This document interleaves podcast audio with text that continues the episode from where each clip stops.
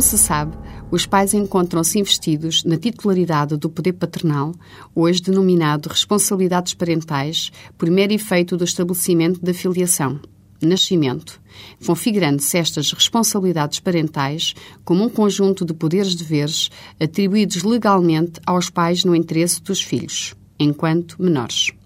Com efeito, como explica Armando Leandro, em Poder Paternal, Natureza, Conteúdo, Exercício e Limitações,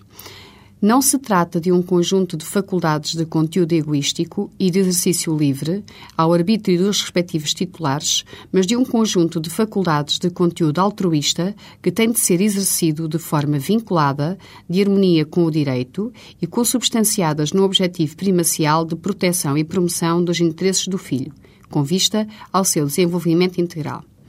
Estas responsabilidades, destinadas a assegurar o desenvolvimento integral e harmonioso do menor, compreendem vários poderes-deveres, competindo designadamente aos pais, no interesse dos filhos, velar pela sua segurança e saúde, prover ao seu sustento, dirigir a sua educação, representá-los, ainda que nascituros, e administrar os seus bens.